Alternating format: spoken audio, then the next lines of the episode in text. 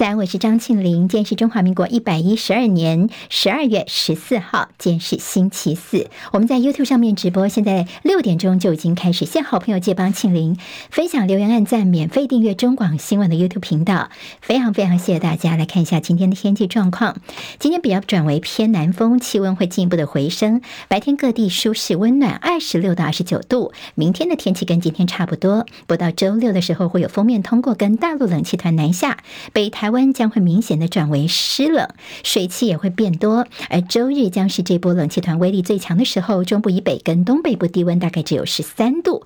到了下周二，会有另外一股更强的冷空气南下，强度可能是强烈大陆冷气团，会不会达到寒流呢？下周二还要进一步观察，目前还没有确定。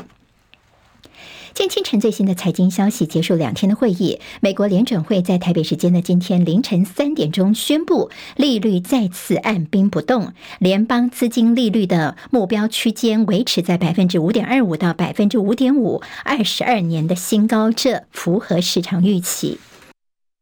好，大家非常关心是联准会在会后所公布的利率点状图，看到官员们的利率预测，认为明年可能至少降息三次，虽然没有市场预期的四次那么多，但是比先前官员所暗示的降息步调看起来是来得更快。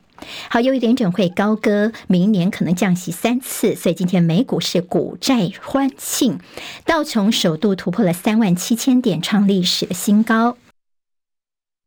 好，今天道琼大涨五百一十二点，涨幅百分之一点四，收在三万七千零九十点。纳斯达克指数涨两百点，涨幅百分之一点三八，收一万四千七百三十三点。史坦普百指数大涨六十三点，涨幅百分之一点三七，收四千七百零七点。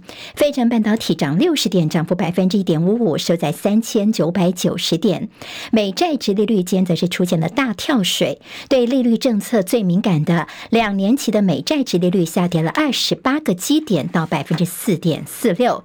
美国财长耶伦表示，他认为在二零二四年底之前，美国的通膨率可能会回落到联准会所设定的百分之二的目标区间。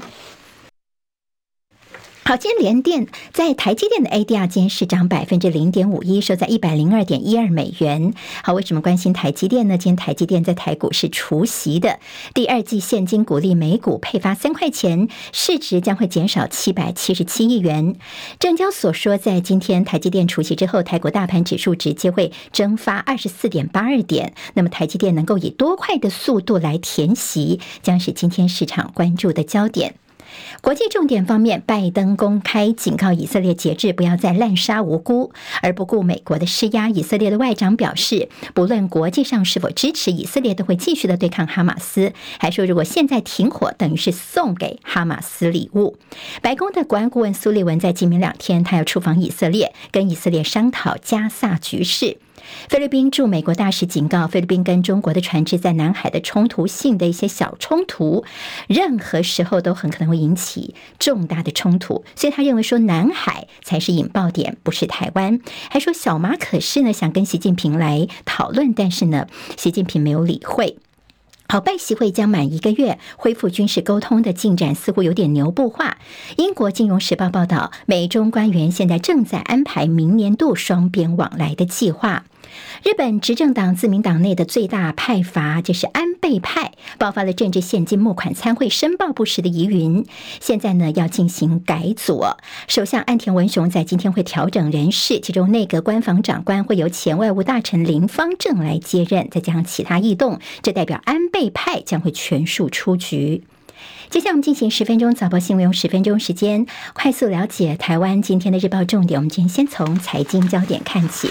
好，今天在《工商时报》头版头条，我们刚刚在新闻当中有提到联准会呢决定是利率按兵不动，这符合市场预期。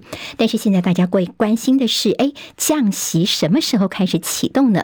包括降息的这个幅度、次数，还有时间点，现在全球都在博啊博，大家都在猜猜猜。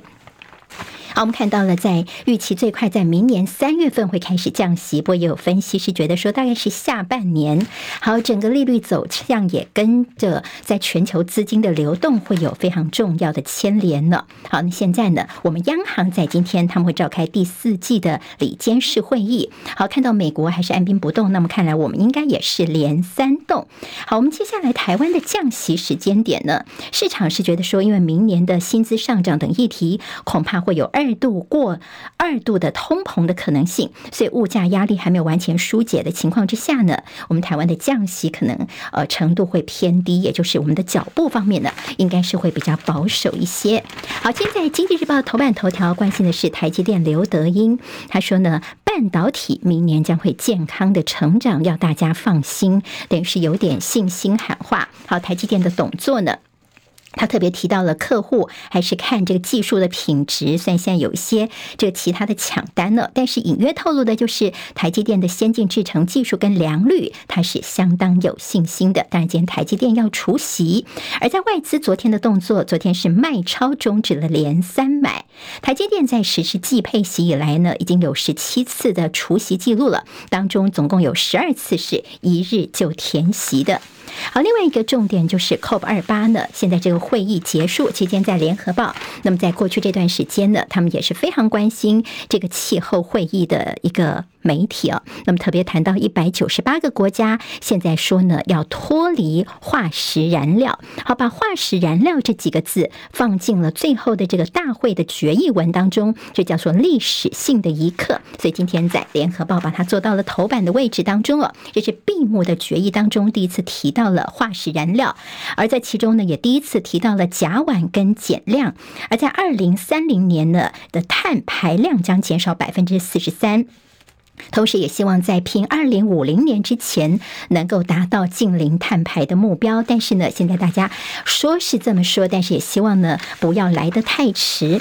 但大家关心到的是这中间的一些用词哦。好，那么现在说要脱离化石燃料，并且要以公正有序的态度，在关键的十年加速行动。但是这个决议文当中，并没有包含了欧美国家所期待的逐步淘汰化石燃料，而是采用比较中性的。转型啊，好，那么所以呢，今天在《经济日报》帮大家分析说，现在看起来呢，这等于当中的一些字眼呢。呃，到底跟台湾的影响是什么？包括用词比较保守。那么对台湾来说，我们的化石燃料发电比例达到八成，第一联的电价长期并没有反映到市况，所以会面临到国际上的重大考验。当然呢，现在大家有一个决议出来，到底能不能够实行？大家的这个动作能够是不是说多而做的少呢？这是国际上关注的。但是既然已经呢列入了决议，所以我们就看看对台湾的影响。像有些专家就说呢，其中提。提到了要逐渐减少燃煤发电的承诺，还有要取消无助于能源贫穷跟公正转型的化石燃料的补贴。好，那么这些对我们台湾，包括电价等等，好，在接下来如果真的执行下来的话呢，恐怕是一个相当大的考验了。现在经济日报帮大家分析呢，您也可以做些参考。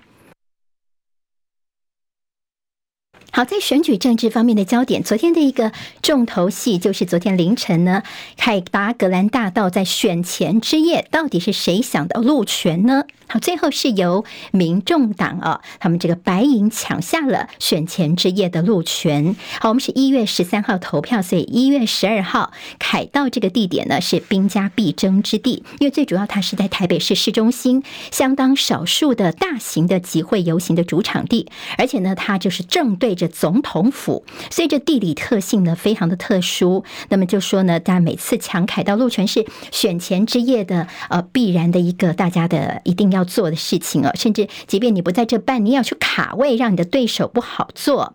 好，那么在。呃，昨天呢，最后是由呃凌晨开抢之后，民众党呢，他们什么动员了非常多的这些志工朋友一起帮忙抢下了凯道的路权呢。但是现在有一个问题，就是在除了选前之夜，就十二号那天是由民众党抢下，前面几天呢都是民进党他们抢下路权。好，如果你要这个大型的舞台呢要布设的话呢，第一个时间上你可能呃当天的凌晨才能够开始布设，时间点上会非常的赶哦。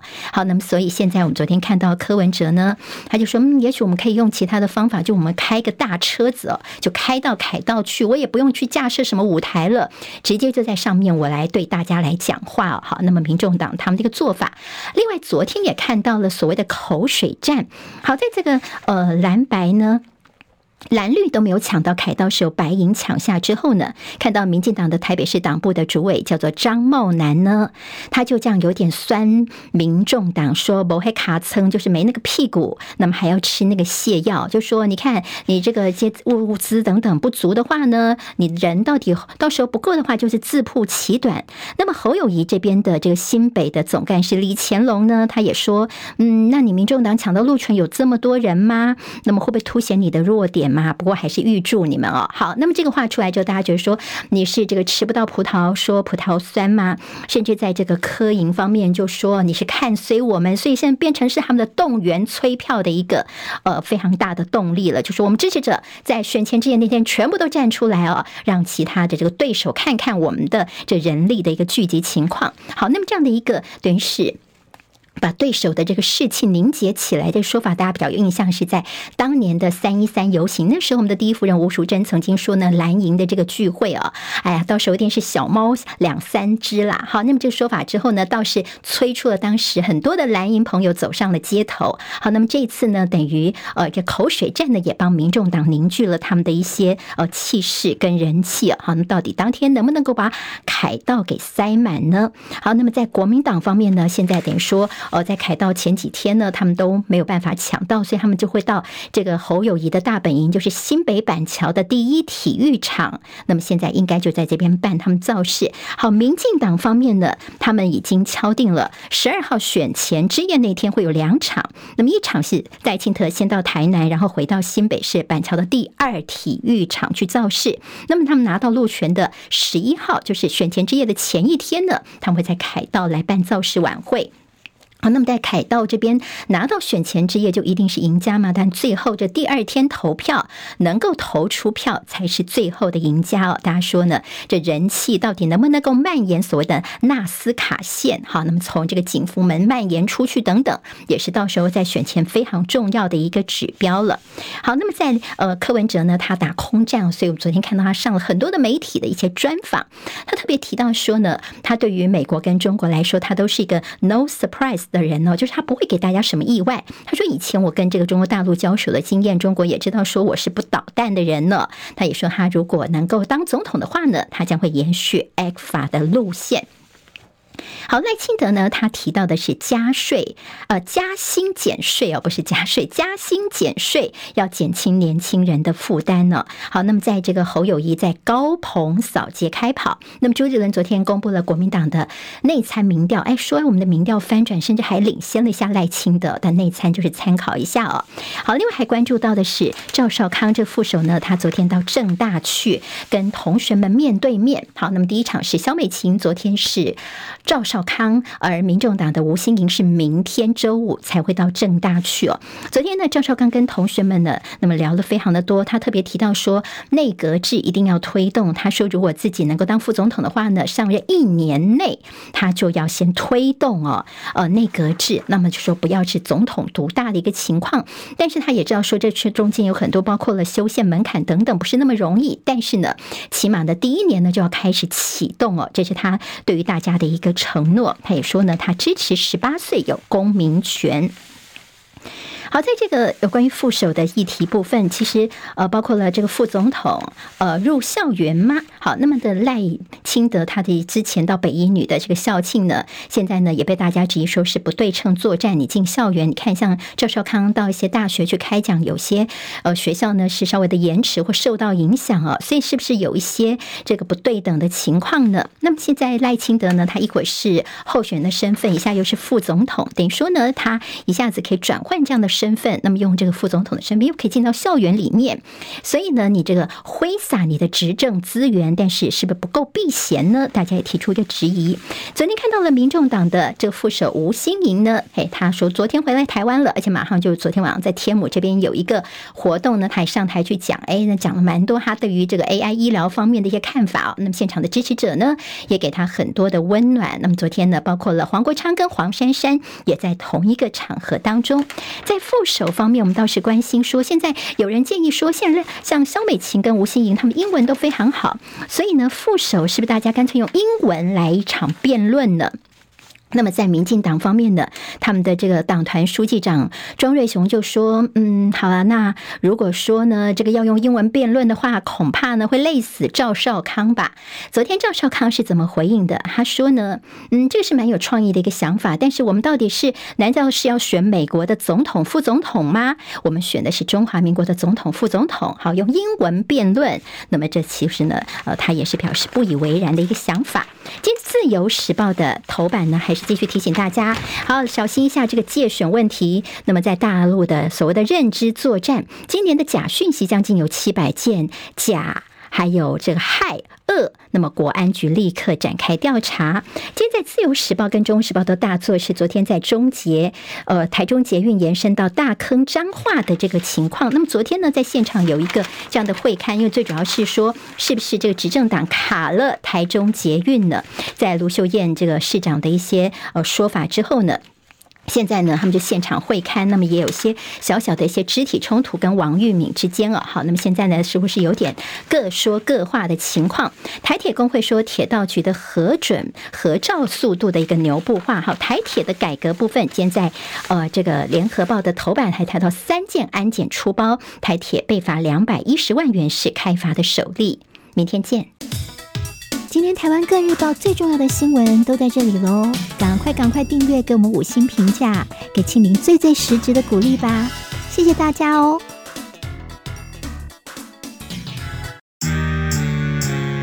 啊，想健康怎么这么难？想要健康一点都不难哦，现在就打开 YouTube，搜寻“爱健康”，看到红色的“爱健康”就是我们的频道哦。马上按下订阅，并且打开小铃铛，就能医疗保健资讯一把抓。想要健康生活，真的一点都不难，还等什么呢？爱健康的你，现在就打开 YouTube 订阅“爱健康”。